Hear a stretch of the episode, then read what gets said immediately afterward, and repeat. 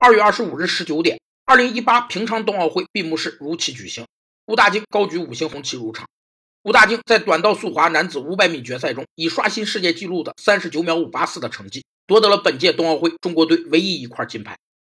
让武大靖举国旗入场是一种典型的柔性激励行为，且是柔性激励中的荣誉激励。柔性激励是一种以人为中心的人性化管理方式，它在研究人的心理和行为规律的基础上，采用非强制方式。在成员心目中产生一种潜在的说服力，从而把组织意愿变为个人的自觉行动。柔性激励方法主要有目标激励、行为激励、荣誉激励、信任激励和职位激励五种。其中的荣誉激励是一种终极激励手段，满足人们自我实现的心理需求。中国队本届冬奥会最终获得一金六银二铜，共计九枚奖牌，排名奖牌榜第十六位。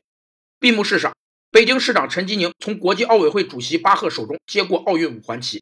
这标志着冬奥会进入北京时间。